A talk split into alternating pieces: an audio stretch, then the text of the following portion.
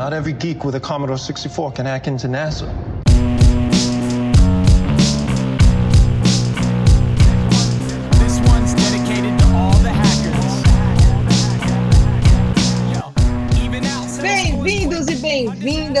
À comunidade de hacking, segurança, CTF, sei lá que diabo que vocês, gostam de fazer no seu, no seu trabalho, no tempo livre. Bem-vindos ao Hackers Brasil, mais um episódio do Aposentados. nosso... Aposentados, exato, né? Ao mais um episódio do nosso queridíssimo podcast Hackers Brasil. Eu sou a Marina Ciavata, sou engenheira social. Ah, a gente faz aqui esse nosso querido podcast de coração, né? Sempre lembrando, a gente não tem patrocinador, a gente não segue regra nenhuma, a gente fala aqui o que a gente quer, o que dá na telha. Não temos script nenhum, então é literalmente o que dá na telha. e trazemos aí convidados de toda parte, né? Desde, como diz o, o Rafael desde a época jurássica até a época atual, né? Até a, a época moderna. Ah, e hoje a gente tem A época, a época dos memes. a época dos memes. O Rafael tá em 2010 ainda. Eu já tô em sticker, eu já sei que tem sticker animado aí no WhatsApp, então eu tô atualizado, pô. Agora é a época do TikTok, meu filho. Meme, meme já é velho já. Boa. Enfim, e aí hoje temos então uma queridíssima da nossa, entre aspas, nova geração, né? Porque não é tão nova, mas temos a nossa É, tamo meio bem, assim já. maravilhosa Rob Roberts. Olá, Rob. Oi, isso, tudo bom? Tudo bom? Meu Deus, tô, tô nervosa, o que que é isso? Fica tranquila, eu aqui a gente tem eu, o Igor e o Rafael para apresentar. Vou deixar os meninos falarem aí, dar um alô para vocês. Vou chamar aí o Igor e o Rafa. Ah, inclusive o Igor me pediu para lembrar vocês, para falar para vocês, na verdade, que nós estamos entre os 50 mais ouvidos, é isso? 50 podcasts mais ouvidos no, no Spotify, Igor? De tecnologia, sim. E quantos ouvintes? A gente, a gente passou de 10 mil ouvintes, certo? Semana passada passamos de 10 mil ouvintes. O bagulho é doido, rapaz. E aí, Igor, como que você tá? Fala, fala, pessoal, tudo bem? Aqui quem fala é o Igor Rincon, que é isso, minha voz de locutor, né, gente? É, tô bem, tô bem, estou feliz por, por esse episódio, por estar aqui mais, mais um episódio. Estamos aqui agora no episódio 12 do Hackers Brasil, estamos crescendo aí, né? Já estamos no episódio 12. Daqui a pouco, quando a gente menos esperava chegar no episódio 50. E estou bastante feliz por estar nesse episódio hoje e quero ouvir as histórias que vêm por aí na frente. Uh, ok. E aí, Rafa, como que você tá? Fala, fala galera, beleza? Tudo certo? Estamos aqui mais ansiosamente ainda, né? Cada gravação é um negócio massa aí, é uma nova experiência. A anterior foi muito massa com o Caprino e agora com a Hobby aí. Vai ter muita história boa aí. Segura a poltrona. E Igor, é episódio, não é bisódio. Beijo. tomando correção assim, já logo no começo. Só porque vocês me zoaram no outro, hein? Aí o Rafael fica sentindo que a gente zoou ele, mentiu. Fica não. sentindo, não, Rafael. Fica não, tá fica não, de fica casa. Só pra fazer o teatro do podcast, faz parte do script. Muito bem, então vamos começar aí com o nosso queridíssimo podcast. Como diz o Rafa, acendam suas cervejas, né? Que as histórias vão rolar. Boa, boa. Bom. Senta, senta pra psicanálise, senta pra psicanálise. Pois é, né, gente? Ai, ai, ai.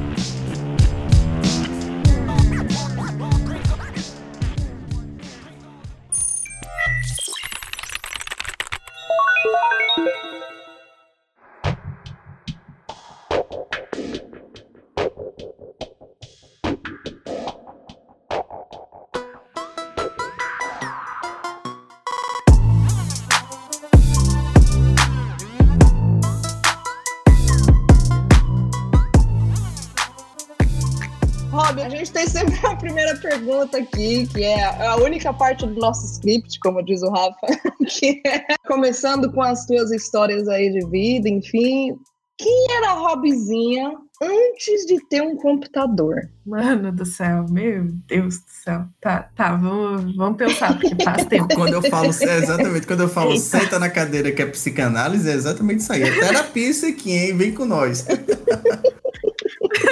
Tá, deixa eu lembrar da Hobby de seis anos, então primeiro, né? Oi, gente, obrigada pelo convite. Sério, eu tô, tipo, super nervosa. Daí me fala ainda no início ali que tem mais de 10 mil ouvintes. Desculpa, pessoas, pelas coisas que eu vou falar aqui, tá? Ah, não precisa pedir desculpa, não, minha filha. Se você escutar os podcasts anteriores, o Rafael tava pra lá de Bagdá. A gente falou várias coisas. Tô sóbrio, sempre sóbrio. Tá bom, tá, mas vamos pensar. Hobbyzinho de, de, de antes de computadores, tá? Hobby de antes de computadores, ela gostava muito de instrumentos musicais, assim. Acho que era. Acho que o negócio que eu mais fazia, além de brincar, né? Brincar normal ali, ralar joelho, inventar inventar brincadeira com os amigos da rua, assim. Eu, eu sou de um lugar que, tipo, tinha muito espaço pra fazer eh, besteira, assim. Então, tipo, a gente tinha aquelas ruas de areião na frente da casa que era super boa de cair de bicicleta e ficar tudo ralado, sabe? Ah, mas tu é do Rio Grande do Sul? Tu é do Rio Grande do Sul? Sou, sou, sou de. Olha, um sou de- nordestino imitando um sotaque, puta merda, bah, tá foda. Mas, mas tá bom, tá bom. Tá bom. Muito bom sotaque. Não, mas é, eu sou aqui do sul, sou... Eu sou de Porto Alegre, mas eu morei boa parte da vida em Viamão, né? Meio no interior, assim. Tipo, Viamão é a cidade metropolitana que a gente conta como se fosse meio do mato, tá? Ah, então tá, daí, tipo, eu era pequenininha, assim, eu curtia muito já música, assim, então eu, eu devia estar tocando piano na época, teclado. Teclado, né? Porque piano ninguém tinha dinheiro pra ter. E o violão do meu irmão, assim. É, eu já, já incomodava meu irmão, que é 10 anos mais velho que eu. Beijo, maninho. e ele é um ponto, um pilar do- da história minha com a tecnologia bem forte, assim, da, de, de mim, sabe? Ah, foi por causa dele, na verdade, o primeiro computador da casa e tudo mais. Calma, vamos chegar lá, vamos chegar lá. Um- Uma coisa a observar aí nessa primeira pergunta que a gente sempre faz, pra quebrar esse estereótipo nerd aí, né, que, que a TV coloca, a gente nunca teve um perfil que fala assim. Eu era aquele boy muito nerd, que eu era aquela menina muito nerd que não tinha amigos e usava óculos e ficava lá no meu cantinho só lendo 300 mil livros. Todo mundo. Sempre a galera era uma criança normal, gostava de rua, de brincar, de se arranhar. Então isso, isso é importante observar.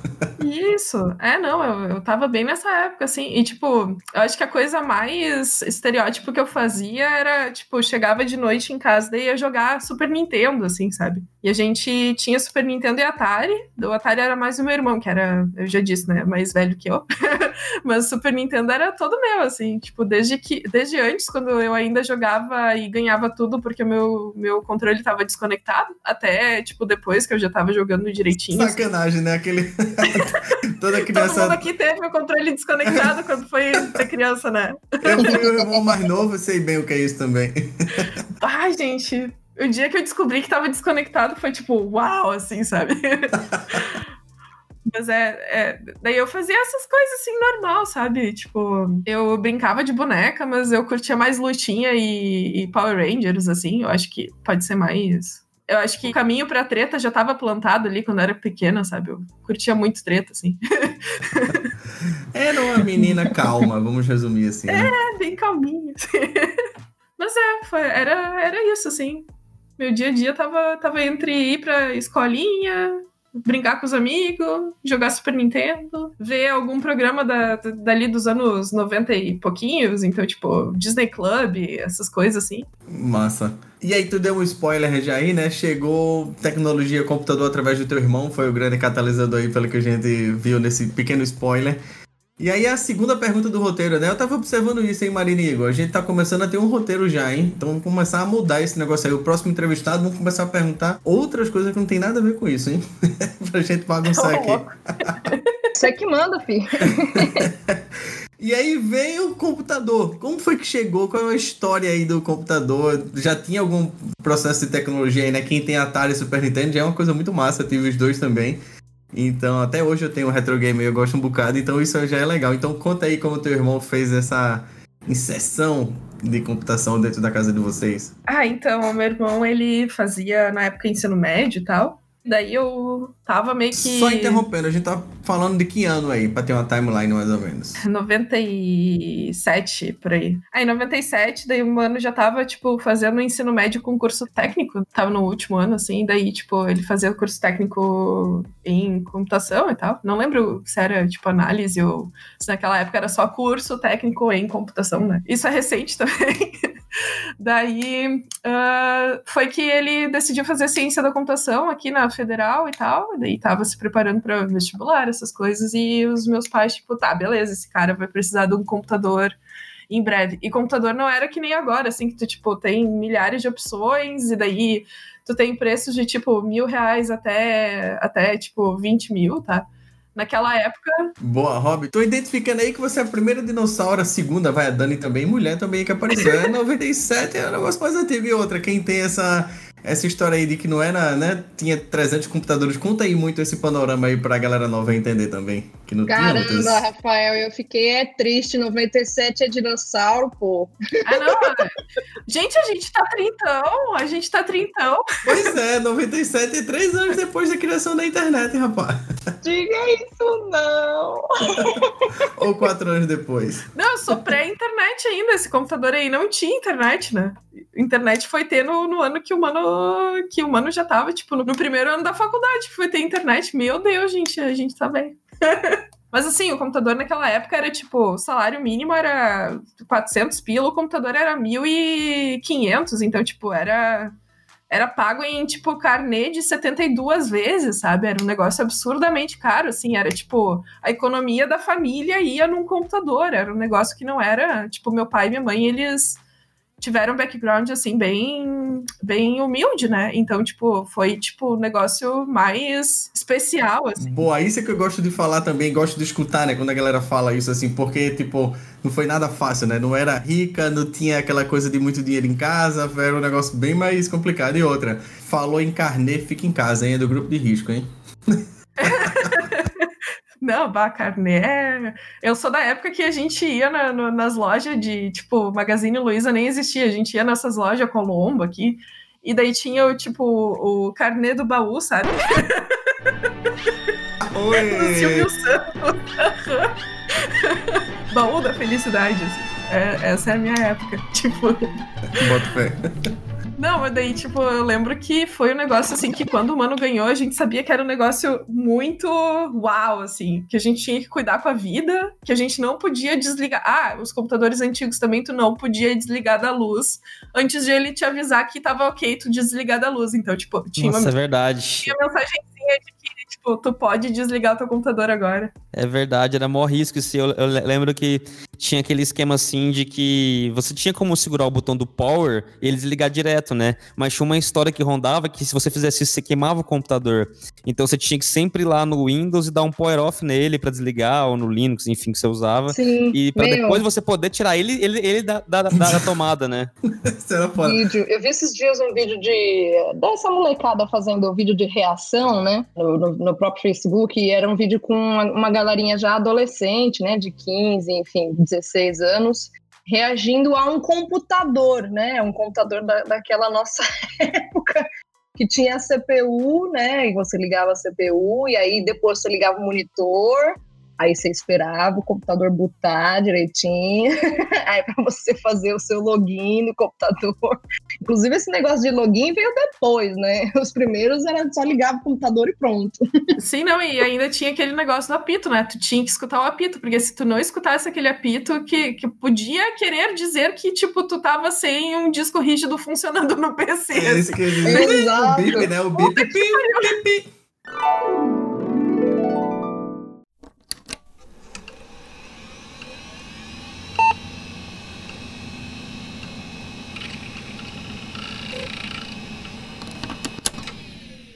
Nesse vídeo de reação foi péssimo, porque a, a- a criançada ia direto no monitor, ligava o monitor e, ué, não tá funcionando o computador?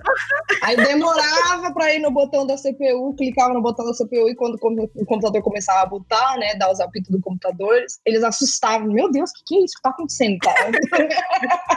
Falou, nossa, cara, como, como, como o tempo passa. E tinha aquele esquema também que, que quando você ligava o computador e se ligava o monitor, parecia que o monitor tomava um choque ali, né? Porque ele não era um bagulho instantâneo, né? Ele ia aquecendo, assim, parecendo um carro velho, né? Ele ia, tipo, ligando de pouquinho em pouquinho até a- a- a- aparecer tudo na tela. Né, esses tempos eu tava vendo um vídeo que, que a gente teve é, um professor muito querido na faculdade, que também vai ser parte da minha história aqui, que é o professor Weber, tá? Raul Fernando Weber.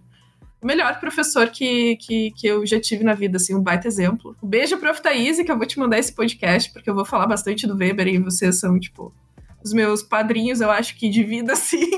Então, ele tem um vídeo muito famoso que, tipo, pegaram especialista de segurança da informação aqui do Sul, num jornal local, para ele ensinar como limpar a tela do, do monitor daqueles, os, os tubão antigos. Aí virou lenda, aí virou lenda, hein? Sim, virou um meme. Não, mas aí, tipo, é aqueles tubos que, tipo, quando estão filmando, tu dá pra ver até que quão lerdo era o frame, frame rate, assim, sabe? Sim, sim, ficava passando a, a linha, né? Que, tipo, era, ele ia aos pouquinhos pra cima a linha, assim. Eu fiquei, meu Deus do céu, não tá nem piscando o negócio, sabe? Tipo. Hoje é um frame por semana, nessa época era um frame por mês, praticamente. Pá, sério, é, é, é tenso, assim. E daí, computador com disquete, gente. Tipo, CD-ROM mesmo, assim, CD. A gente foi ter o quê? Em... Isso era 97, a gente foi ver um CD-ROM em 2000, assim, tipo... Eu lembro até hoje que meu irmão chegou com CD-ROM com o Matrix pirata em RMVB pra gente ter em casa e tal. E era tipo 2000, porque Matrix é de 99, é? Então era 2000, assim. RMVB, caramba, tu lembrou agora, Real, Real Media, né? Era, nossa senhora, faz tempo que eu não pego um vídeo desse jeito com RMVB, meu Deus. Não, é, virou um Tumblr, né? Porque, tipo, tu coloca nas telas de hoje em dia, ele fica tipo uma, uma telinha de nada, assim, no meio. E qual era o computador, tu lembra? 486? Ah, era um cassete. Cara, eu só lembro que era um cassete. Porque tinha o negócio da gente ficar fazendo as brincadeiras do, da fita cassete, né? Sim, sim, sim, entendi.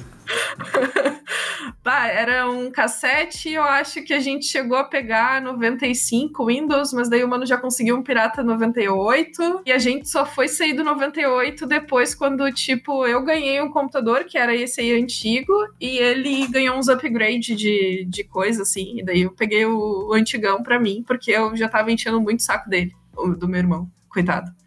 Ele tinha que fazer os trabalhos da faculdade, e naquela época já existiam jogos.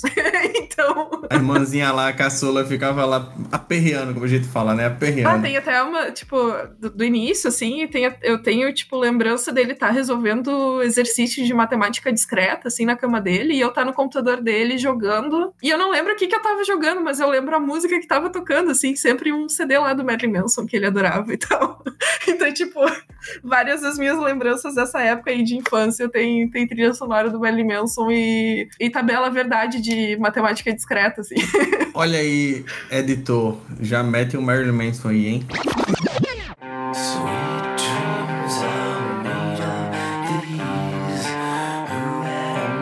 É, sim, eu, eu acho que era da época. Na real, foi por causa do Matrix, eu acho, de 98 por aí. E daí uma que tava super sendo tocada na época era aquele Rock is Dead, sabe? Do... Caramba, é verdade. Eu Rock is E Dead! aí era MTV total, era muito boa essa época aí.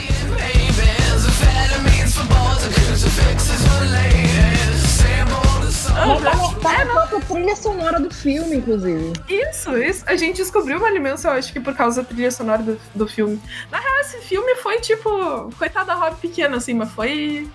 Foi, foi muito forte, assim. Foi, foi, foi tipo, uau, quero fazer isso. assim. Por hackers que deu certo, né? Não dá.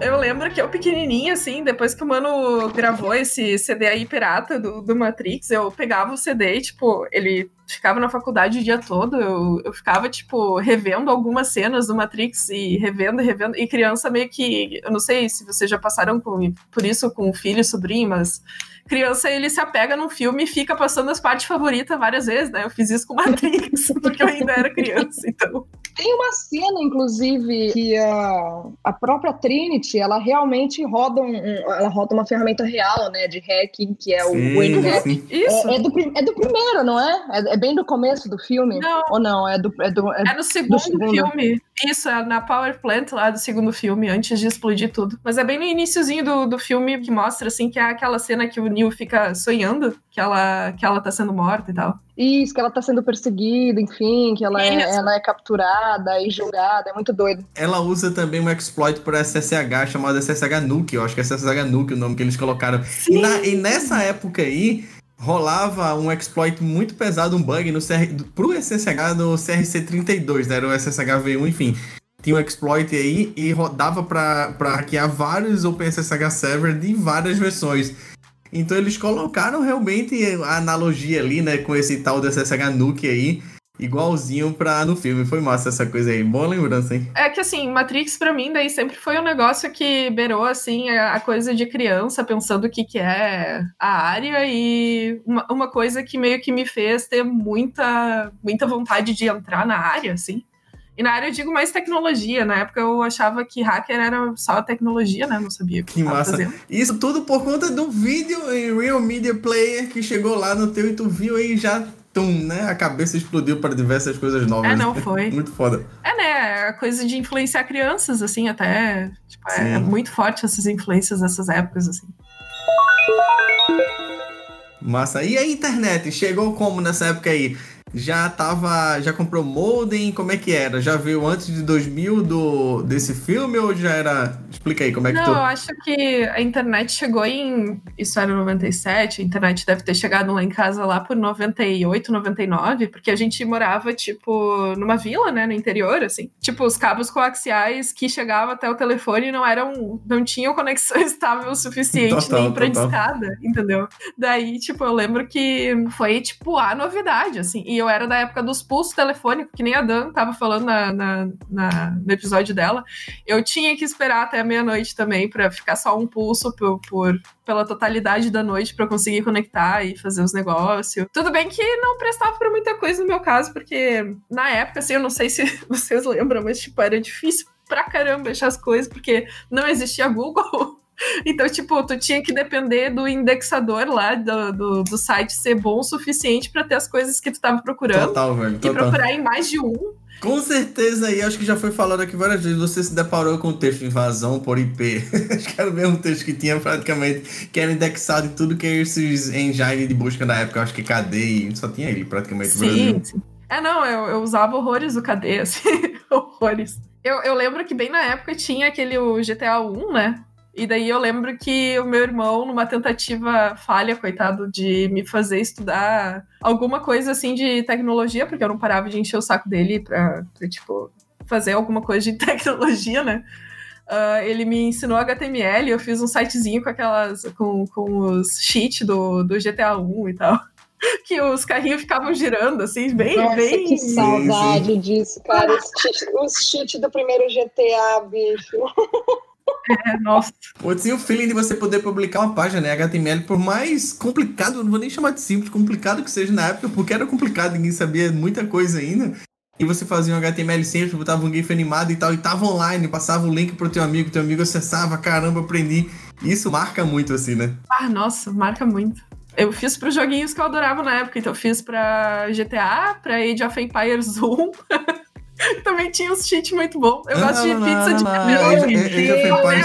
Eu gosto de um cheat do, do, do Age of Empires 1, pepperoni pizza. Não sei se vocês lembram. Cara, Total, claro, Eu claro. lembro, eu inclusive, esses dias, inclusive, eu eu setei uma VM só pra jogar Age of Empires.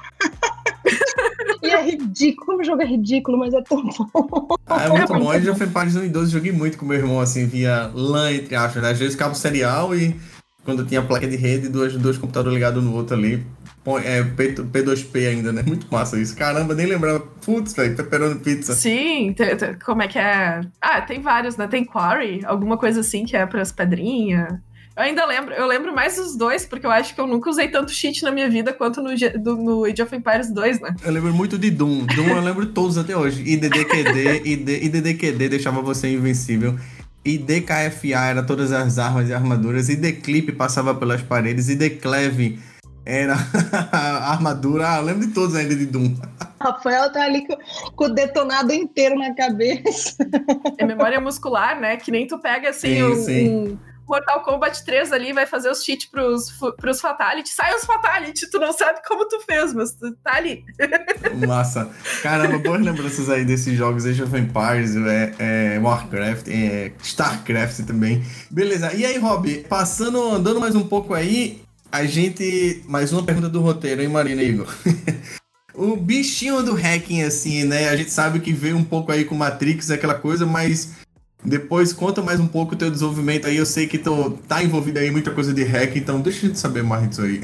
Libera aí pra nós. Ah, começou, começou logo, assim, logo em seguida, porque daí tu começa, tipo, tá, o que, que eu posso fazer com cheat? Daí tu vê ali, tá, o que, que eu posso fazer com cheat agora aplicado a, tipo, IRC, aplicado a Messenger. Na época era o Messenger também, a gente usava bastante CQ e tal.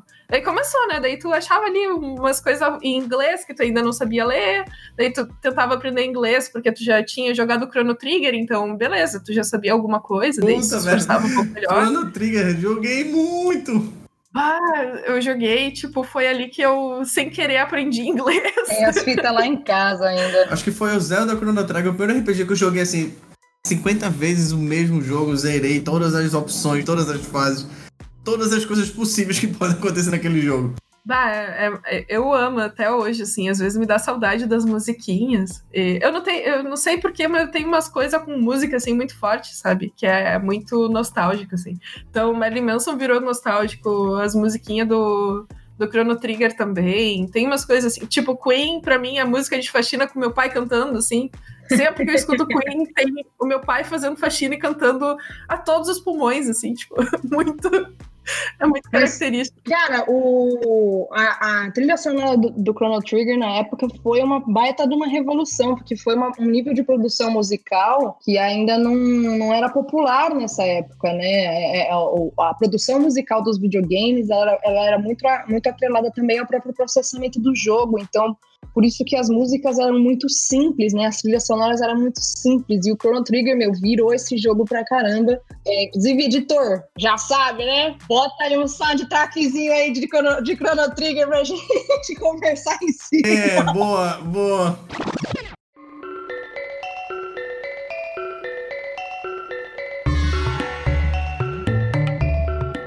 A, do passado era a minha favorita. Eu ia para pro passado só pra ficar sentadinha assim no mapa escutando a musiquinha.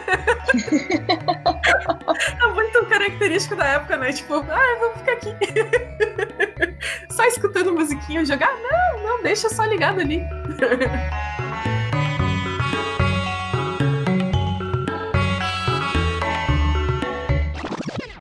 Agora, não fuja não, quero saber do hacking, do hacking. Ah, na real começou com, tipo, as coisas ridículas com o Unicode, assim, de tipo, ah, vamos derrubar um, um amiguinho mandando, tipo, desativando renderização de GIF muito pesado e mandando vários, assim, daí, tipo, a pessoa ia lá e dropava do, do negócio que tu tava, do, tipo, do MSN e tal. Daí depois foi, ah, legal, olha só, dá pra colocar, tipo, esse código aqui, ou essa coisa, eu acho que era essa coisa pronta aqui, junto com uma imagem que tu faz por tal programa, e daí quando o cara clicar na imagem, vai acontecer tal coisa no computador dele, assim. E foi indo, assim, daí aos poucos, tipo, quando eu vi, eu tava adolescente mandando keylogger pros caras que eu não gostava, que jogavam Lineage comigo pra roubar a conta e daí fazer umas merdas, assim. Tipo... foi daí eu, ok, Toma aqui, amiguinho, baixa, baixa esse cheat aqui, baixa esse cheat aqui. Salve, salve aí pro ar da Max Keylogger junto com o Cactus aí. Caralho. Foi longe, Igor. Não, bah, eu acho que era o Arda Max. Era o nome de um super conhecido ali pela, pela minhas adolescência e tal. Eu sei que, o que a gente fazia de merda, assim. E daí tá, daí, só que daí, tipo, eh, sempre joguei muito RPG, né? Daí veio os MMORPG e daí era aquela coisa, bah, meu Deus, assim. Tanto que eu passei um ano pagando uma conta de telefone porque eu decidi que, tipo, um mês da minha vida eu ia jogar RPG de tarde. E as pessoas não, não entendem quão caro era o, a, a internet, os pulsos e tal da internet durante o dia, assim, mas era, tipo, um negócio muito absurdamente caro. assim. Quase ninguém conectava. Ou, ou já rolou aqui essa conversa, eu acho que ia no de grátis, ou você trocava algumas contas da Isso. IWAP 0800, né? Quando tinha alguns 0800 da, da, de algum operador aí, que eu não vou falar o nome. Mas era muito bom esses 0800. Então, quando você tinha isso, era rei, assim. Todo mundo conectava à noite, né? É, não, mas era um negócio absurdamente caro, assim. E daí, tipo, eu descobri isso da maneira difícil, né?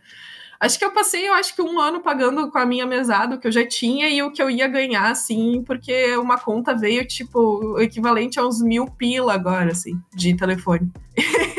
e ninguém sabia por quê. Isso é muito absurdo. Todo adolescente já passou por isso na época. Eu lembro de, de falar pro meu pai, não, tá tranquilo, conectar aqui, não, tudo bem, pode ligar no dia. E às vezes eu pegava uma senha ou outra, quando vê a conta chegava, pá, era uma confusão. Não, bah, e daí tá. Só que daí, nesse meio tempo aí, eu tentei começar a entender mais. E eu já tava meio que programando um pouco, assim. Eu não lembro por que ou como começou. Acho que foi por causa de uma aposta, assim, de tipo, ah, tu não consegue fazer isso. Eu fui lá e daí, né, tu vai, vai no, no, no poder do ódio, sabe? Aí daí tu vai lá e aprende. É aí onde se cria um coração peludo. Bem nessa época eu comecei no, nos esquemas de fazer os serv- servidorzinhos assim de jogo, né? Daí, tipo, estudar PHP, estudar mais QL, ver os sites ru site russo lá que não dá pra entender nada, tentar traduzir num Google Translate que na época não tinha grandes coisas pra traduzir. Era mais para inglês, então tu tipo tentava adivinhar o que que tava escrito nas páginas, assim. Daí ah, tu tentava fazer o server, não dava certo, tinha que ver o que que tava acontecendo na, nos próprios códigos que tava só copiando e colando, daí tu acabava aprendendo, né, Pra fazer o serverzinho pirata, assim. Fiz muitos, muitos, muitos. E daí nessa época assim, Isso é muito clássico, total. É Meu, vai na força bruta, na raça mesmo. Você vai tentando, compila, dá uma mensagem de erro, pesquisa, vai e volta ali, uma hora funciona. Eu acho que a única coisa que eu nunca tive paciência, assim, pra mexer foi nas skins mesmo, na parte de modelagem orgânica, assim. Que daí, quando dava problema nisso aí, eu, tá, só, só apaga o objeto inteiro e, tipo, não existe isso no jogo, nunca existiu. E, tipo, Começa, essa começa parte aqui zero, não né? existe, ninguém viu. ah, mas, mas era assim. ah, daí nisso já começou os negócios de tipo, ah, dá pra fazer tal coisa. Ah, tá, então isso aqui quer dizer que tá, tá funcionando assim, mas então se eu quiser, por exemplo, abrir o jogo aqui e abrir outra conta na mesma instância, eu consigo? Eu consigo, olha só. Ah, então quer dizer que se tal coisa acontecer assim, tal coisa. Eu consigo saber qual a senha que a pessoa pôs. Tá, legal. Daí começou aos pouquinhos, assim. Mas eu acho, assim, que, tipo, me aprofundar, aprofundar mesmo e ver que o que eu tava fazendo era já os negócios de segurança foi, tipo, mais tarde, quando eu tava quase na- entrando na faculdade, assim, que daí eu, eu comecei a. Beleza, eu, eu sei um pouco de programação e tem gente precisando de ajuda pra, tipo, fazer umas coisinhas pra. Aqui- eu não sei se vocês passaram por essa época, assim, mas eu acho que lá por 2005, 2006, tava muito forte o negócio de vamos derrubar os. Os fóruns de pedofilia, assim, vamos caçar essas pessoas e, e denunciar e tal. Daí eu fui dessa onda, assim, daí eu comecei, tá, não, tá, o que eu sei é, é o suficiente pra eu estragar a vida de umas pessoas, então vamos ter cuidado, assim. Daí, Tragar a também- vida de quem merece. É, mas era aquela coisa, assim, tinha que comprovar que a pessoa merecia, né? Daí essa era a parte que, tipo, beleza, te vira nos 30, faz engenharia social, tipo, catfishing, eu acho. Catfishing, isso. É, era tricomum, assim, a gente se passar por gente mais nova. Ou a gente era menor de idade também, né? Então, isso facilitava, assim, mas, tipo, pra tentar conseguir provas, assim. Então. Era tenso, assim, era bem tenso. Na real, a, a internet pra mim começou a ficar pesada por aí, assim, tipo, 2004, 2005, que a gente Cara, começou a fazer isso. Que experiência louca. Não, mas é, foi mais desconectada porque às vezes que eu tentei, tipo, ter alguma unidade tentar chegar na comunidade, coisas assim, tipo. Eu, eu era bem boba, assim, eu era meio retardada, na real. Então eu chegava com os nick feminino e tal, e a comunidade rechaçava sem, sem perdão, assim, tipo, eram uns negócios muito loucos, sabe? Eu, ah, eu não vou ficar aqui. Eu não tive muita, muita paciência pra, Ó, quanta vergonha dá hoje, porque, meu Deus do céu, é, é, é, incluo, me incluo também, né? Era, era muito idiota. Ainda, eu acho que hoje melhorou um bocado, mas assim, tinha essa coisa, né? Às vezes a menina tem que entrar com nick de homem. Hoje pode existir ainda, vocês podem falar melhor que eu isso, mas é uma bosta. Opa, com certeza. e Principalmente na, na própria na comunidade de gaming, assim. A comunidade de hack, então, eu vou te dizer que tá um pouco melhor que a comunidade gamer. Mas É. para quem para quem veio de para quem veio jogando, né, para quem tem esse, esse histórico como eu e a Rob temos de, de, de vir do mundo de games, né? para então passar para tecnologia e enfim chegar no hack, ah, é, é só cacetada até hoje, tá? Isso não mudou um pouco só, não mudou muita coisa não.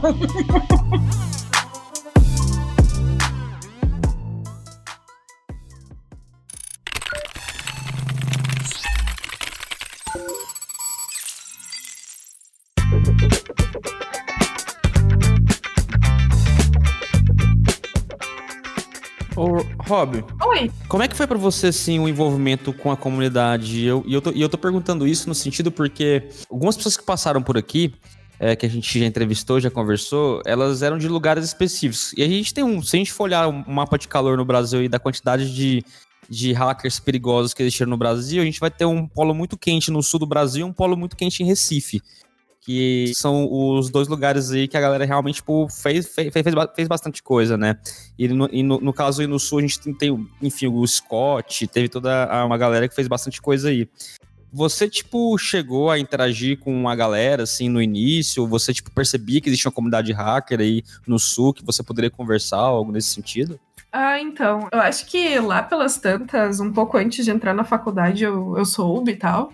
Só que, sendo sincera, assim, o pessoal que eu mais interagi antes da faculdade foi o pessoal que não sabia as coisas, mas fazia que sabia e, só queria meio que pagar de, de grandão, assim, sabe? O pessoal realmente bom, tipo Scott e vários outros, assim, eu fui conhecer só depois que eu já tava na faculdade, daí eu já tinha noção e, e tipo sabia o que eu tava fazendo, assim. Então eu tive o azar de conhecer pessoas realmente legais só depois, assim. Antes da faculdade foi muito assim. Aqui no sul, eu não sei se vocês estão acostumados a, a entender, mas as coisas, apesar de ter bastante gente, é cada um na sua. então. Não, o pessoal, eles eram muito, tipo, lobo solitário aqui, assim. Tipo, tinha grupos muito pequenos do pessoal que se conhecia e era isso. Então, era muito difícil tu ter uma noção de que tinha pessoas de segurança, né? Acho que aqui no Sul a gente começou a ter uma noção maior, assim, de que existiam pessoas de segurança ah, com a criação do POASEC, que era um grupo que depois meio que desvirtuou do, do objetivo inicial deles e tal. Só que o POASEC foi criado igual lá em 2010, sabe? 2009, por aí. Então, de 2000 a 2010 foi tipo um, um buraco negro, assim. Daí, tipo, o pessoal do, do Sul geralmente participava de grupos de São Paulo, quando queriam interação e tal. Eu já tinha ouvido falar da Axur nessa época, 2000, 2000 alguma coisa, ou não? Ou só como histórico depois de 2010, assim? Ah, só depois que eu conheci o pessoal, tipo, o pessoal, o dono da Axor e etc, lá depois que eu, que eu já tava na faculdade, assim. Era empresa, né? A Axur já era empresa, não era nem design, né? É, eu acho que era. A mesma coisa pro, pro pessoal aqui, do, do Andrade Soto, essas coisas assim, foi só depois que eu já tava na faculdade também. Mas o negócio todo é que eu acho que, por eu ter sido rechaçada dos grupinhos que eram os que eu tentei entrar, que eram os mais, mais submundo, assim, quando eu tava muito nova e bobona, eu meio que, beleza, então, vamos deixar isso de lado, sabe? Eu não fui tentar muito forte, assim, em cima da, da comunidade. E como que você, tipo, se identificou assim? Que você falou que teve essa questão com comunidade, sua identificação com o hacking, assim, na parte de segurança, parece que foi algo que pra você ficou mais forte dentro da, da, da faculdade, né? Como é que você eh, se percebeu, assim, é, indo pra uma primeira profissão ou al- algo nesse sentido, assim? Tá, quando eu cheguei na faculdade, eu fui, tipo, eu acho que uma das pessoas mais diferentes, assim, porque tu chega na faculdade e tu decide o que, que tu vai fazer depois, né? Eu cheguei na faculdade já sabendo certinho que eu queria ir pra segurança, assim. Eu cheguei muito por causa dos negócios que eu já tava fazendo ali, de, tipo, tentar caçar pedófilos e essas coisas que era meio que a onda do momento da época e tal. Eu sabia já algumas coisas, assim, mas, tipo, meu primeiro semestre na faculdade foi uma tragédia, assim, e, tipo, eu tive um professor muito ruim que ele chegou pra mim e falou que ele sabia que eu queria ir pra área de segurança, porque ele também era um dos professores que mexia com isso. E ele falou que eu não tinha jeito pra área. E aquilo quebrou meu coraçãozinho novo lá. Imbecil, né? Isso é foda, não tinha jeito, não tinha Primeiro jeito. semestre. Oh, meu Deus do céu. Primeiro semestre eu escuto isso, assim. Só que, tipo, no primeiro semestre eu também já tava correndo atrás de bolsa de iniciação científica e tal. Já tinha Vai, conseguido aí, uma tu na mandou, tu, mandou, tu mandou aquele arquivozinho pro professor, não mandou? Eu não. Além de não, a gente não querer ser processado, a gente também não quer ser preso, né? Então deixa assim, porque é. Eu não nego, mas também não confirmo. Não, mas assim, é, na real, na época eu nem pensei nisso, assim, eu, eu só fiquei destruída, assim, achando, tá, beleza, que tá, então eu vou pra redes, porque eu já gosto de redes, tentando justificar, tipo, qualquer outra área que não fosse segurança, assim. Só que eu tive uma sorte, tipo, gigante, assim, e sorte porque eu enchi muito o saco, assim, que isso já era o segundo semestre, eu passei o primeiro semestre inteiro da faculdade enchendo o saco do Luiz Otávio, que era o chefe dos laboratórios do, do do Instituto de Informática, que eu queria uma bolsa junto com eles na administração de redes, assim. Que, porque assim, na minha cabeça, ok, a gente sabe que eu vou precisar de uma base muito boa de CISOP e uma muito boa de redes para ir para a área de segurança bem, né? E eram as coisas que eu não tinha, eu tinha um pouco de programação e eu não tinha essa base, né?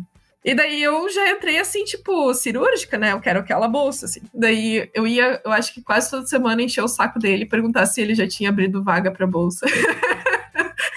e conversava, e perguntava, e conversava, e perguntava. Daí eu acho que, tipo, no fim do, do primeiro semestre, ele, tá, Roberta, chega, tipo, tá, vai ter a seleção tal dia, só chega aqui, sabe? Aqui que é tua, né? Vem aqui que é tua, né? Tá, tá bem interessada. É, só tipo, pare de me encher o saco, pelo amor de Deus. assim. Só que ele se divertia também, então. Por isso que eu acabei conseguindo, eu acho. Mas foi assim. Daí, tipo, eu comecei na, na administração de redes e daí esse professor falou isso, né? Daí eu, tipo, me, me desestabilizei, só que o pessoal das redes não deixou, assim. Então, tipo, eu tinha o Leandro, que trabalhava direto comigo, e ele começou a me dar só tarefa envolvendo segurança, assim só coisa envolvendo segurança. Que virou um CISA de mim ali, né? Pra segurança mesmo, né? Mais focado em network e tal. É, não, daí eu comecei a, tipo, configurar a suíte para contra ARP spoofing e ARP flooding. Eu comecei a fazer teste para ver se a rede, tipo, os APs estavam configurados direito. Eu comecei a pegar IPsec umas, e, e, tipo, IP tables na época, que era uau, assim, era horrível de mexer no roteador na época. Ah, eu tô falando da época que não existia nada de, tipo, infra as a, as a code, sabe? Tô Sim, falando não, do, claro. do, do pessoal que ia no servidorzinho na mão, assim. Montava tudo, né? É, passei cabo de rede. Toda hora, sala de servidor, total, total. É, não, daí essa parte aí toda mais. Eu lembro a gente, tipo, comentando que, uau, eles lançaram Ansible, tu viu o que eles estão fazendo, e nananã. E daí, tipo, eu acho que o ponto alto dessa bolsa foi eu ter usado o Ansible para configurar um servidor de Nagios, assim, que é, tipo, a parte de monitoramento de 2010, assim, sabe? Muito antigo. Mas enfim, daí, tipo, eu comecei a fazer coisa só ligada com segurança, assim. Daí eu comecei a ver que eu tinha jeito, assim. Daí eu fazia os negócios, fazia script, tentava quebrar, tentava. Professor, filha da puta, né? Nesse momento. Sim. Não, daí eu acho que nisso eles. Eu já conheci o Weber porque ele era o, o professor mais querido, assim, do Instituto de Informática. E daí eu lembro que daí eu fui conversar com ele sobre segurança. E eu nunca vou esquecer que foi uma quinta-feira, porque era o dia que ele tinha, tipo, a tarde livre pra ficar disponível pros alunos, assim. Ele é super querido, assim, ele, ele só falou: ah, senta aí, deixa eu te explicar uma coisa. E ele me explicou como fazer um buffer overflow. E daí depois me, me mandou o artiguinho do o Aleph One, do Smashing the Stack for Fun and Profit. Daí ele, ele tava, tipo, me explicando as coisas do artiguinho, daí eu li, assim, daí ele... Tipo, uma semana depois, voltei lá na quinta-feira de novo, ele, e aí, já conseguiu fazer? Deu, ah, ainda não, tem proteção da memória, isso aqui. Eu dei, não, peraí, então. Ele me tirou uma versão sem proteção da memória que ele usava na, na cadeira de segurança, que é, tipo, eletiva do fim do curso, assim. Ah, tenta com essa aqui.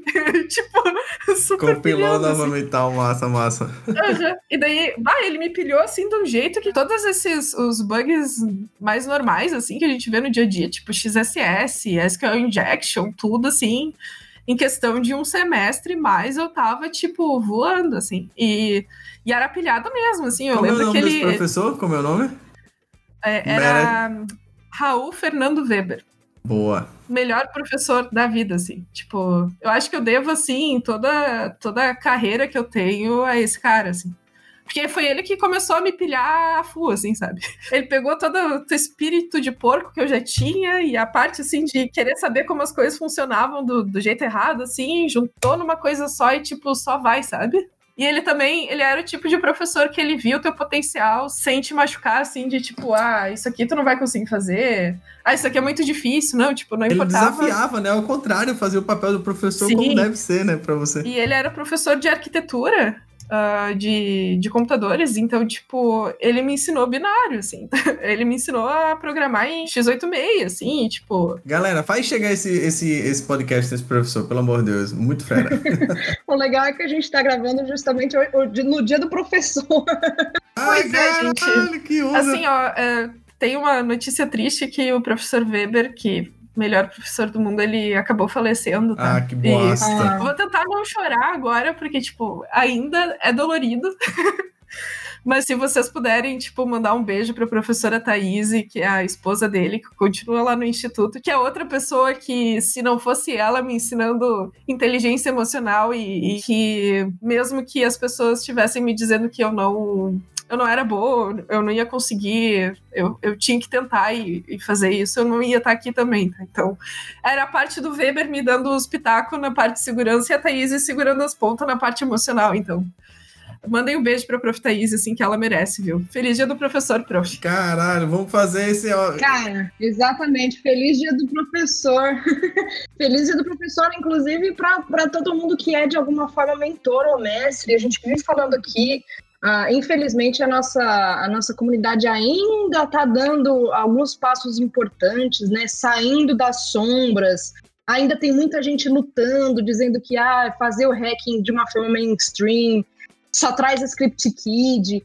Cara, todo mundo começa Script Kid, sabe? A Robin não é a única que começou assistindo Matrix lá atrás e ficou super empolgada. Eu sou até hoje. É, é não, não seja essa pessoa, seja um mentor, sabe? Meu, dá uma O próprio Mercedes, cara, a gente trouxe o Mercedes, que hoje é um gigante da área, assim como a Robbie é hoje. E o Mercedes, quando começou a mandar palestra, foi o próprio Rubir, que também é um dos gigantes hoje em dia no Brasil, né? Que o nome é brasileiro que ajudou, que falou, meu, manda a sua palestra assim, é, se, se, separadas não tão boas, mas se você juntar, cara, você consegue. Sejam essa pessoa, bicho, sejam esse mentor, tira, sei lá, cinco minutos, tá ligado, para ajudar alguém, não vai morrer, não vai matar, e você pode estar tá criando alguém que lá na frente vai colaborar ainda mais, né? Eu sei de vários projetos que a Rob participa hoje, tanto de comunidade quanto projetos acadêmicos e de profissão, cara, são frutos desse trampo, são frutos dessa, dessa mão, assim, sabe, ajudando. Isso é, isso é muito importante. É, se eu não tivesse, por exemplo, Weber, tá? Eu não ia ter entrado no Mat Hackers, eu não ia ter tentado palestrar. Isso também foi mais influência da Prof. Thaís, assim, de tipo, vai, mete a cara, não, não vai ter ruim, sabe?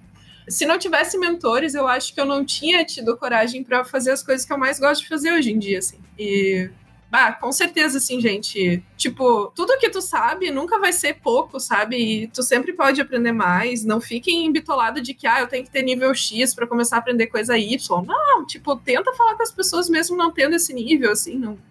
Não fica com medo, assim, porque o medo só vai atrapalhar pra, pra ti, sabe? E as pessoas. A gente ainda tem a sorte, assim, que eu acho que, tipo, nossa comunidade tem pessoas muito boas e muito bem intencionadas para tipo mentorar e, e, ajudar assim as pessoas que estão começando.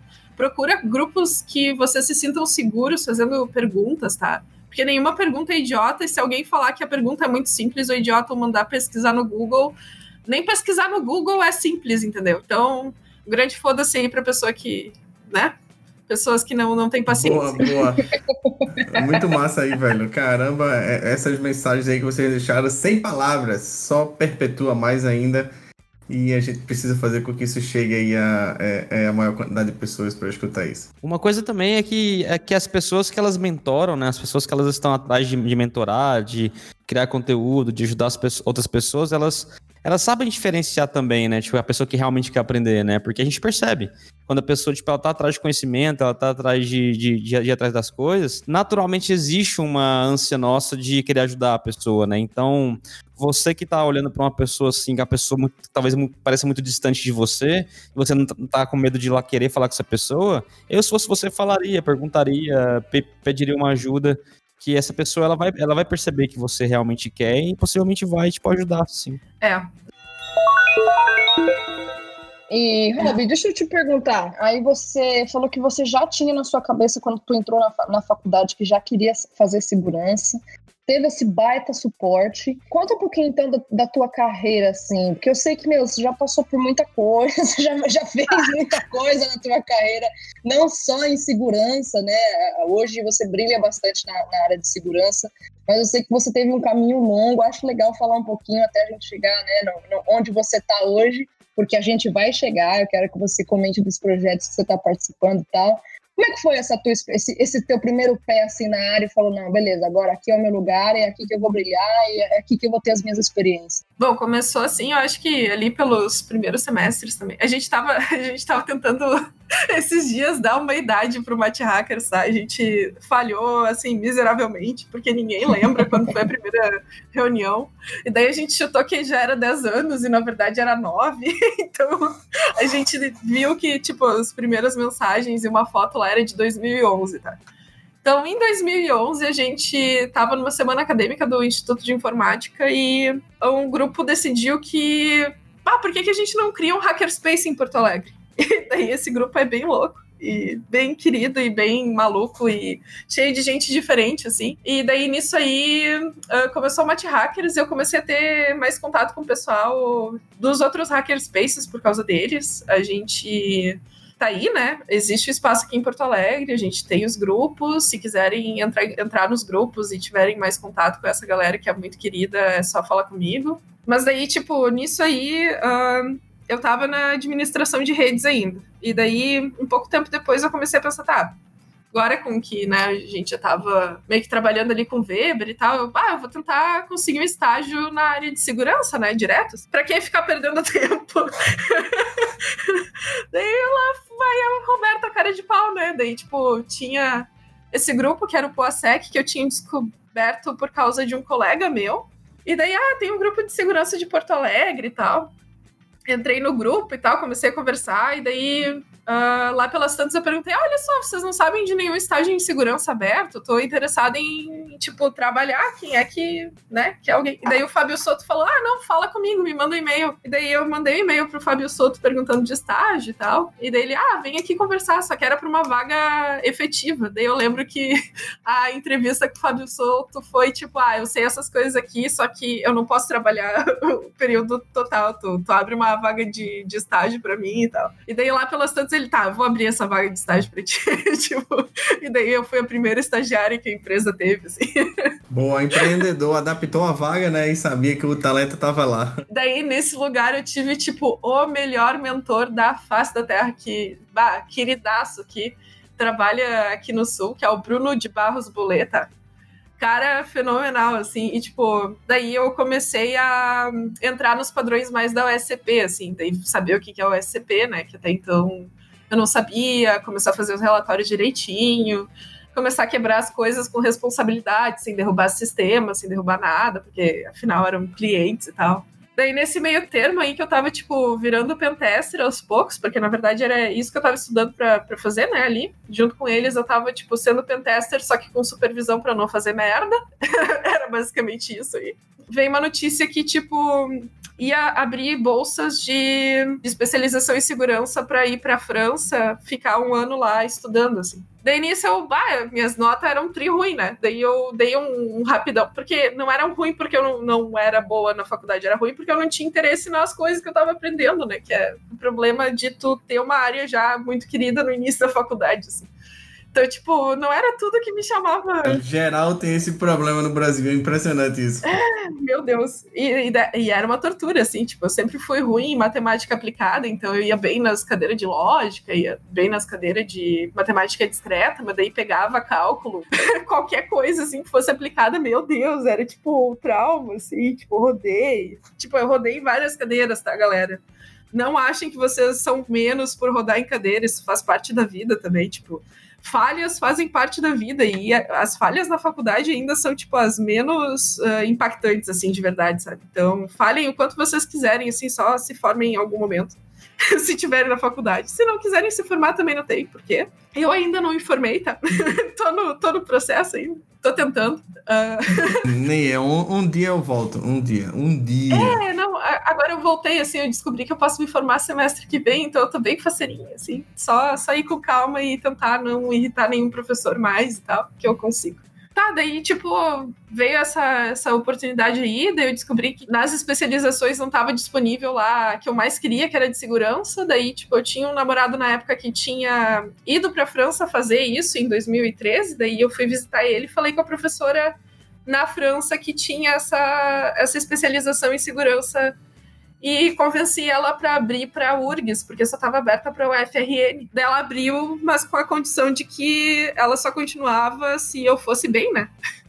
Obviamente, tipo, eu era aluna de teste, então eu fui para a França, tá? Fui aprovada, consegui passar no processo ali da URGS, porque daí eu dei um rapidão naquele semestre e tirei quatro As, que nunca tinha acontecido. Só tinha. Tava, Raquel, não teve um, um- episódio aqui de Júlio Forte, ele falou aí que alguém hackeou as provas. Foi o mesmo ou não? Brincadeira. Não, não, bem na mesma época tinha um cara que tava passando em tudo porque ele tinha hackeado o sistema da, da URGS lá. E daí ele só não ia em aula nenhuma e colocava A no fim do semestre lá pra ele, né? Só que daí a gente tem uma professora muito, muito chata no, no Instituto de Matemática que ela tem um negócio assim que, tipo, não, não pode passar do número de alunos que ela previu na, na sala de aula dela, assim, não pode. E daí, tipo, tinha um aluno a mais do que era o número previsto, assim, que era esse cara aí que tinha se colocado na turma, tá? E ela ficou possessa e saiu, tipo, tentando investigar quem é que tinha colocado o aluno extra no sistema, assim. Daí descobriram que o aluno tava se colocando e, e se passando, daí o cara foi expulso e tal. Foi bem na época. Que história. Então, não, eu não brincava com as notas, não. Eu só, só tentava ir bem mesmo. Ainda bem, ainda bem, ainda bem. Enfim.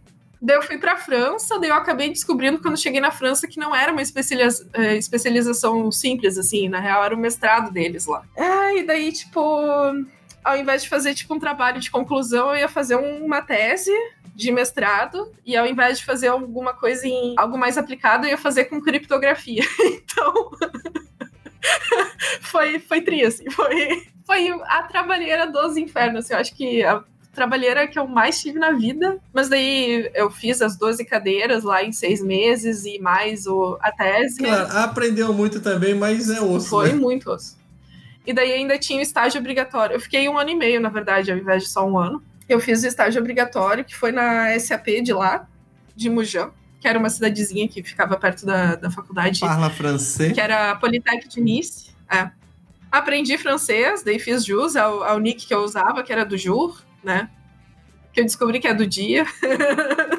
Depois que, que tu chega no, na França, tu descobre a tradução dos teus nick, né? É a parte mais, mais desgraçada, assim, de ser jovem e escolher as coisas por causa de filme. Não, mas daí, tipo, foi tudo bem lá, assim, foi, foi difícil. Eu tinha um professor que odiava brasileiro e que odiava mulher, então eu, eu era um combo, assim, e daí ele começou a me dar nota menor, assim, nas coisas de- da entrega do, do, do mestrado, porque ele era da parte de, de avaliação lá, que eles tinham a banca da, da faculdade, né? A minha professora orientadora ficou pu- putaça, assim, daí foi lá e, tipo, teve uma briga épica no meio do corredor, com as duas turmas olhando os dois, gritando um com o outro, e era por causa de mim. Boa que a professora foi lá defender, né? Salvou. Não, bah, a professora, bah, a professora era muito faca na bota, melhor pessoa do mundo, Karima Budô. Karima Budô, é, sério, que pessoa, assim, melhor pessoa. Daí tá, daí eu, eu tive sorte porque eu tinha professores queridos em volta, né?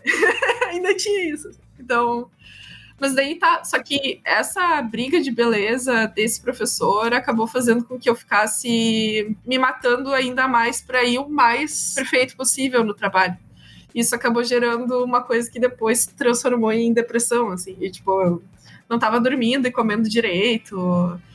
Ah, eu ficava muito ansiosa. Depois de uma entrega, eu chorava horrores por um tempo, assim. Eu não conseguia parar. por- E, tipo, eu não tava com vontade de chorar. Era só o alívio de já ter entregado o negócio, assim. Foi bem ruim. Eu voltei pro Brasil achando que tava tudo bem, né? Depois desse, desse um ano e meio aí. E daí eu lembro que eu me, me peguei várias cadeiras na faculdade, tava vendo estágio e tal. E, tipo, eu falhei em absolutamente tudo, assim, porque eu já tava com depressão e não queria aceitar. Daí o meu pai interviu, assim, tipo, Nana, vamos ver o que que tu tem, assim, tipo, vamos lá, vamos tratar. E daí eu comecei tratamento e um ano depois eu tava ok, assim. Daí nisso eu tava no estágio já ah, de pessoa mais, tipo, pentester barra especialista, que eles não sabiam me dar nome, mas era uma pessoa de segurança, só que é estagiário, porque eu precisava ser estagiária, né? Que trabalhava ali já numa empresinha que depois virou uma baita empresona, que é o MConf.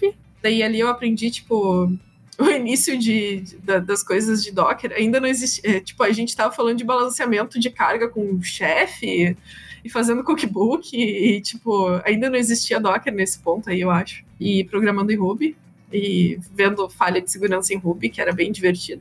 Daí eu dei um tempo da faculdade depois disso, assim, porque eu ainda tava meio mal. E eu decidi trancar. E daí eu vi que eu tava meio mal programando nas coisas, né? E eu decidi virar programadora em tempo integral e pegar, tipo, primeira vaga 100% CLT ali, CLT zona. Daí eu fui pra Totworks, ser programadora na Totworks. E fiquei na Totworks e, pensei assim, não, não vou me envolver em nada de segurança, que agora eu quero aprender a programar como uma pessoa que tá no mercado, né? E não, não deu certo. tipo, três meses depois que eu entrei na Totworks, eu já tava, tipo, de responsável de segurança de alguma coisa lá do escritório, já tava querendo ah, dar treinamento de, de segurança pro pessoal, programador, começar, tipo... Tá no sangue. Ah, assim, ó, eu tentei, eu tentei, tipo, muito mal e porcamente. Mas eu falhei, assim. Daí eu lembro que bem na época, daí o cara que era responsável de segurança do escritório saiu. O cara que era responsável de segurança no Brasil saiu também. E não tinha ninguém na, na América Latina também. Tipo, que o cara lá tava trocando e não, não, não tinha ninguém. E daí eu lembro que, tipo, em três meses eu tava de pessoa programadora júnior pra, tipo, a pessoa que tava temporariamente responsável pela segurança da América Latina, tentando ajeitar as coisas, tipo, até a pessoa nova chegar, assim, que era o especialista que, que é o Marcos Cassel, tá? Que chegou depois e salvou a pátria. Muito obrigada, Marcos. Ele hoje em dia toca o capítulo da UASP aqui do, do Rio Grande do Sul com outras pessoas maravilhosas, tipo a Thay Braga. E olha, gente, assim, ó, foi. Foi aí que eu conheci a Thay Braga, inclusive, uma galerinha tri boa da, da parte de tecnologia, assim, que mais tarde, tipo, viraram referência aí e tal. Porque a Totorx tem isso de reunir muita gente legal que acaba, tipo, decolando. Eu tive a sorte, assim, de, de, de ter conseguido trabalhar com algumas e eu sempre vou lembrar disso, assim, que, tipo, melhores pessoas. E daí tá, daí ah, acabou ali o, o mês que eu fiquei responsável e, e vendo, tipo, reunião com o pe- pessoal global, essas coisas assim, para outro mundo pra mim na época, assim, eu não, não tava preparada, eu acho, assim. e foi bem tenso. Daí eu entrei como Security Champion do, do escritório para montar a estratégia de, de segurança do escritório, enquanto o Marcos estava cuidando das coisas meio que Rio Grande do Sul e Brasil, né? Security E Champion aí, esse título é antigo, hein? Boa. É bem antigo, é. Muito bom. Não, é do, é do tempo que, tipo, não existia nem segurança contínua ainda. A gente falava de segurança contínua nos times e, tipo, de como trazer as pessoas de segurança para mais perto dos times. E daí, eu, eu, como programadora, eu comecei a ver que, tipo, o pessoal das consultorias era muito escroto. E eu, incluso, assim, eu era muito escrota quando eu cheguei, assim, tipo, Tá no outro lado agora, né? Bah, eu não sabia total do que eu tava falando. E daí eu comecei a ver, tipo, quanto eu não sabia dos sistemas que às vezes eu, tipo, numa reunião, chegava criticando horrores as pessoas que tinham programado, assim. Daí que começou a vir, tipo, meu Deus, a gente tem que mudar isso, assim, porque tá tudo errado e é por isso que dá tanta merda, assim. As pessoas não conversam porque as pessoas, tipo, só se criticam, as pessoas não trabalham próximas umas das outras, tipo, o pessoal de segurança não tem muita visão dos times quando tá fazendo consultoria técnica. O pessoal dos times odeia o pessoal de segurança, porque eles geralmente, para dar aquele efeito wow, assim, do, do- da entrega dos projetos de relatório de segurança e coisa, eles tá, soltam um pau, assim, em cima do pessoal que fez o sistema, né? Sem considerar, tipo, que as pessoas estavam sob pressão, às vezes, em muitos casos, e tiveram que fazer escolhas por causa de gente escrota despreparada acima deles, sabe? Então, tem várias coisas, assim, que eu comecei a, tipo, crescer e virar uma pessoa, ah, um ser humaninho melhor, assim, da- dessa parte, assim, de, tipo, como é que a gente resolve o problema macro de segurança, né? Daí, nisso, eu saí da Totalx e fui pra DB Server ser especialista de segurança de novo, porque eu vi que eu gostava e tava me importando demais com segurança. E também eu comprei umas brigas dentro da Totalx lá na época com com gente muito maior que eu, e daí não tava mais dando. Porque uma coisa é tu, tipo, ter segurança como uma coisa tangível e uma preocupação do dia a dia e tal. e outra é tu ter segurança como algo que tu vai ter que se preocupar e é uma coisa emergente para alguns anos, sabe? E eu não concordava com a abordagem da, da ThoughtWorks nisso. assim. Daí eu fui pra DBF. Virou umas casca grossa aí, né? Aí É, veio. não, né, daí, daí ficou ruim, sabe? daí a gente troca de emprego. Acontece, acontece muito. Ah, e daí, tipo, o resto da minha vida profissional é mais ou menos isso, assim, eu fui nas empresas como especialista, eu comecei a meio que ajeitar times de segurança, ajeitar times de, tipo, fazer parte dos times de cross, assim, que é o pessoal mais com os arquitetos, que ajudava, prestava consultoria para a própria empresa e para os clientes, assim, sabe? tentava ajudar na qualidade, na questão toda de segurança. Fui mais para segurança ofensiva de novo, então comecei a fincar o meu pé forte na parte técnica, só que voltado ainda para programação, assim. E até que eu cheguei no ponto que eu tô agora, que eu sou especialista de segurança, mas uh, também vou estar sendo pela primeira vez assim com o título, né? Porque as broncas a gente já meio que assume desde sempre, assim, de CISO numa outra empresa. Então, vou virar CISO em breve. Novidades em breve. É, não. Muito massa.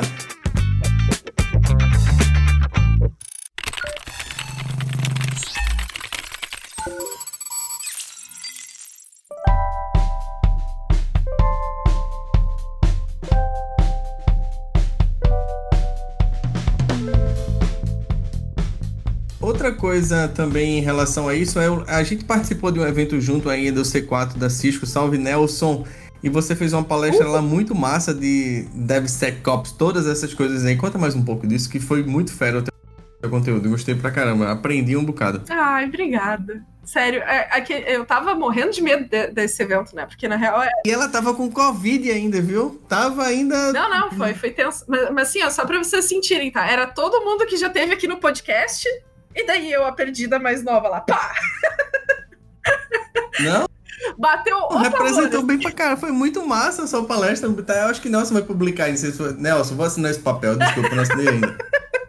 Eu assinei o meu pra não, pra não, pra não ter probleminhas. Tipo, bah, eu, eu, eu quero muito rever, assim, porque eu nem tenho mais noção do que, que eu falei, sabe, certinho. Porque é muito, muito na emoção, assim, porque é o meu dia a dia e tal. Daí a palestra, quando eu falo de DevSecOps, é como o DevSecOps está sendo usado, tipo, do jeito errado, assim. A gente... A gente tá pegando o DevSecOps e usando como uma muleta só a parte automatizada de pipeline essas coisas, quando na real a gente deveria estar pensando no processo inteiro de como é que a gente junta a segurança junto com a nossa nosso processo ágil, assim, de uma maneira que seja sustentável, que não seja tipo um sonho utópico lá de ter vários especialistas em um em cada dos times, assim, sabe? Umas coisas assim. Eu comecei a pirar em cima disso porque é meio que eu faço desde, sei lá, 2015, assim, de meio que tentar ajeitar essas tretas, assim, dentro de segurança, mais de como é que a gente aproveita o melhor dos dois mundos e fazem, tipo, faz com que desenvolvedores consigam ver também que eles têm muito potencial para a parte de segurança e que, na verdade, a pessoa de segurança tem que ser mais uma pessoa de, de apoio e de mais, assim, um mentor, sabe, dentro dos times, do que a pessoa que vai dizer o que, que tá certo e errado, assim. Pessoa de segurança também tem mais tato de ver que, na real, ela não sabe merda nenhuma sobre os sistemas e que ela tem que uh, falar com os programadores para conseguir entender e ter a, a profundidade do valor do negócio e de como aquelas coisas, como as, as, as decisões foram tomadas, sabe? Porque no fim do dia é isso que importa para te saber se tipo o negócio foi feito de uma maneira ok ou não, assim, é saber quais foram as, as decisões que as pessoas dos times tomaram sob pressão, como eles estavam pensando na hora que alguma coisa apertou, uh, se eles tiveram tempo para conseguir codar aquilo da, da melhor maneira possível, ou se aquilo ali foi feito, por exemplo, por pessoas que não estavam bem amparadas e que não tinham tanto contexto, então não eram tão sêniores, sabe? Essas coisas, assim, que tem muita gente que acha que é tipo coisas triviais, que na verdade a gente não deveria colocar na, na- nas discussões técnicas é o que faz, tipo, a maioria das coisas estarem com tanta falha de segurança e ter tantos problemas, assim. Total, tipo, velho. a conexão dessas ter- áreas, isso aí é muito importante. é, e tipo, e não vai ser tu colocar automatizado um negocinho de segurança na pipeline que vai ajudar nisso aí, sabe? Isso aí não vai, isso aí vai continuar dando merda, assim. Eu fiquei muito, tipo, DevSecOps mexeu muito comigo porque virou sinônimo de automatização em pipeline, assim. E não é isso, sabe? Então a gente tem que voltar a pensar em, tipo, como a gente aplica a parte ah, completa do Dev- DevSecOps de maneira orgânica nos times, assim e como é que a gente consegue fazer com que a, a mudança de pensamento das pessoas que estão nos cargos de liderança mude para uma coisa que seja mais sustentável para a vida do programador e das pessoas que trabalham nos times assim. Porque também tem muito disso, de tipo, algumas decisões virem de cima e os programadores e as pessoas que estão envolvidas não terem nenhuma voz ativa, sabe? É, daí é as tretas do dia a dia de empresa, né, gente? Só ali na experiência para poder juntar tudo isso, né? E conseguir montar é foda mesmo. Ah, é. E, e assim, eu te dizer que cada experiência é uma experiência diferente, assim. Na, na palestra eu até, tipo, eu fiquei feliz porque eu tava fazendo a palestra e, tipo, eu tava, tá, mas como é que a gente resolve esses negócios, assim? Eu comecei, tipo, tá, o que que tu já fez pra resolver? Vamos lá. tá, tem que chamar os fulaninhos pra conversar entre si e não ter essa, essa soberba toda. Beleza. Tá, tem que fazer os programadores ver como eles são foda e eles conseguem entender os negócios de segurança fácil. Beleza. Ah, tem que falar com o líder pra, tipo, o líder entender que, na verdade, ele tem que ser pró a equipe, não pró a pessoa que estiver acima dele e tal. E conseguir meio que blindar a equipe desse tipo de. Ah, eu quero o sistema entregue pra semana que vem. Tipo, o líder vai conseguir barrar. Não vai ser o programador que vai conseguir chegar pro CEO e falar: olha só, não vai dar, sabe? tipo, tem que ter alguém ali no meio que segure essa bomba, assim. Ai, ai, a vida adulta do mundo de segurança, não é mesmo? É, e daí, tipo, na real, isso é, é a parte, assim, que mais me incomoda atualmente, que eu mais trabalho, porque eu realmente acho que o caminho tá por aí, sabe? De como é que a gente resolve um pouco melhor, assim, as coisas que a gente já tá tentando resolver desde 90, 95, sabe? Faz pouco tempo. Tipo assim, Rob, massa, vamos lá. É, e aí, aquele final agora, manda aquela mensagem aí pra, pra todos é, da tua carreira, o que tu quiser falar, microfone aberto, mete bala. Gente, só queria dizer que é difícil a gente se ver em, em uma posição é, estilo essa, assim, e que é difícil a gente conseguir entender que às vezes é, chegou onde tá e tudo mais, e que tem três coisas que eu queria deixar assim. Uma é que vocês têm que ser teimosos, tá? Vocês têm que ser teimosos, vocês têm que ser o que eles chamam de resiliente e tal vai ter muita gente tentando puxar vocês para baixo. A primeira vez que eu fiz uma palestra, as pessoas tentaram, tipo, me ameaçaram de morte, tentaram me hackear e um monte de coisa depois.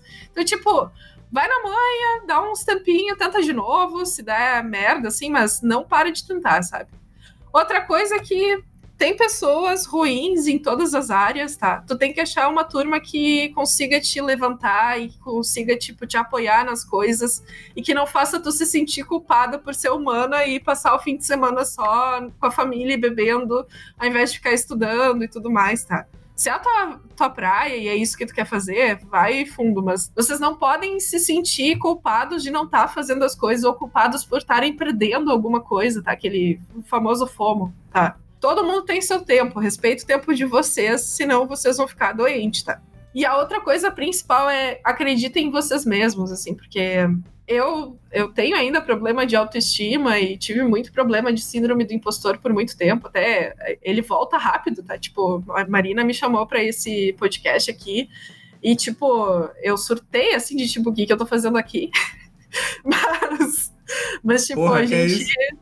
A gente, a gente tem que se desafiar também a só aceitar, às vezes, o que as outras pessoas estão dizendo e tudo mais. E trabalhem em acreditar em vocês mesmos, tá? Porque isso é o negócio mais importante para vocês ficarem tranquilos sobre as coisas que vocês estiverem fazendo. E nunca se comparem com as outras pessoas, porque, tipo, todo mundo é diferente. Todo mundo tem experiências diferentes.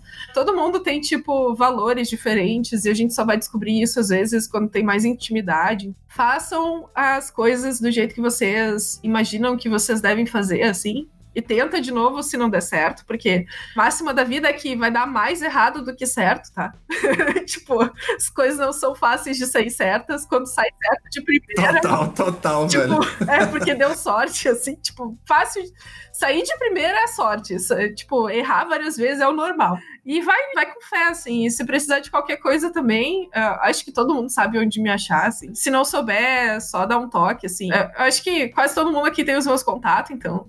Só falar com alguém pra falar com alguém e você já chega em mim, tô aí pra ajudar. Se alguém quiser, ajuda. E é isso aí, gente. Maravilhosa. Muito obrigado, velho. Muito massa. Maravilhosa, Rob. Muito, muito, muito obrigada por ter vindo participar aqui com a gente. Eu te admiro muito, na verdade. A gente se conhece lá de trás, né? A gente começou a, a trocar figurinha em eventos, enfim, e foi um prazer inenarrável acompanhar a tua carreira e é um, é um prazer ainda maior ter você aqui no podcast, fique sabendo disso. E é isso, né? A gente vai finalizando o podcast.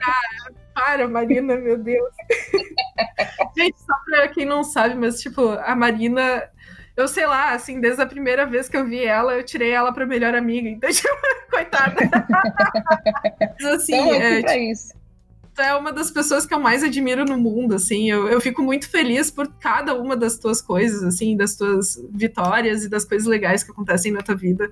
Porque, assim, eu, eu não sei se vocês têm essa noção, assim, é, a- o resto das pessoas que tá escutando, mas a comunidade de segurança, quando as pessoas se gostam, elas não se gostam um pouco, assim, sabe? Tipo, todo mundo que tá nessa ligação aqui, eu tenho um puta carinho, assim.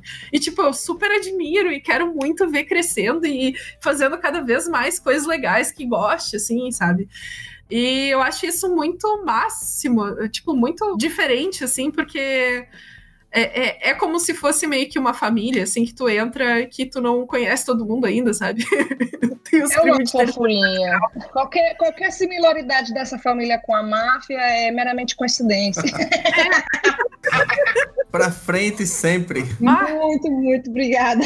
Rob. Vou deixar as meninas se despedirem, mas antes da gente fazer o encerramento. E deixa aí, então, ficamos o convite para mais pessoas virem participar. Se você quiser participar, inclusive, manda uma mensagem pra gente, dá um alô. A gente gosta de, de saber que vocês estão acompanhando o podcast, quem tá escutando. Eu, eu acabo recebendo mensagem em todos os lugares que a galera tá escutando. Então, entre em contato com a gente, a gente não morde não. Vou deixar as meninas aí se despedirem pra gente fazer o encerramento. E aí, Igão? Valeu, pessoal. É, Obi, muito obrigado pela sua participação, obrigado pelo seu tempo aí, adorei te conhecer melhor, conhecer suas histórias. E obrigado pela galera que ouviu a gente, pelo tempo de vocês também. E é isso, nos vemos na próxima. E aí, Rafa, deixa o teu beijo aí. Claro, muito obrigado. Aí, como eu falei, conheci mais sobre o teu trabalho no dia do evento aí e achei muito massa.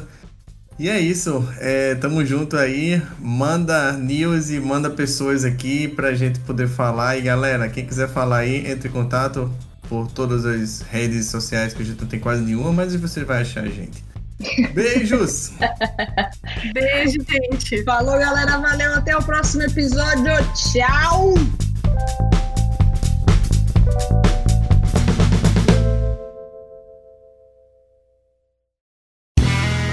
Este podcast foi editado por Play Áudios.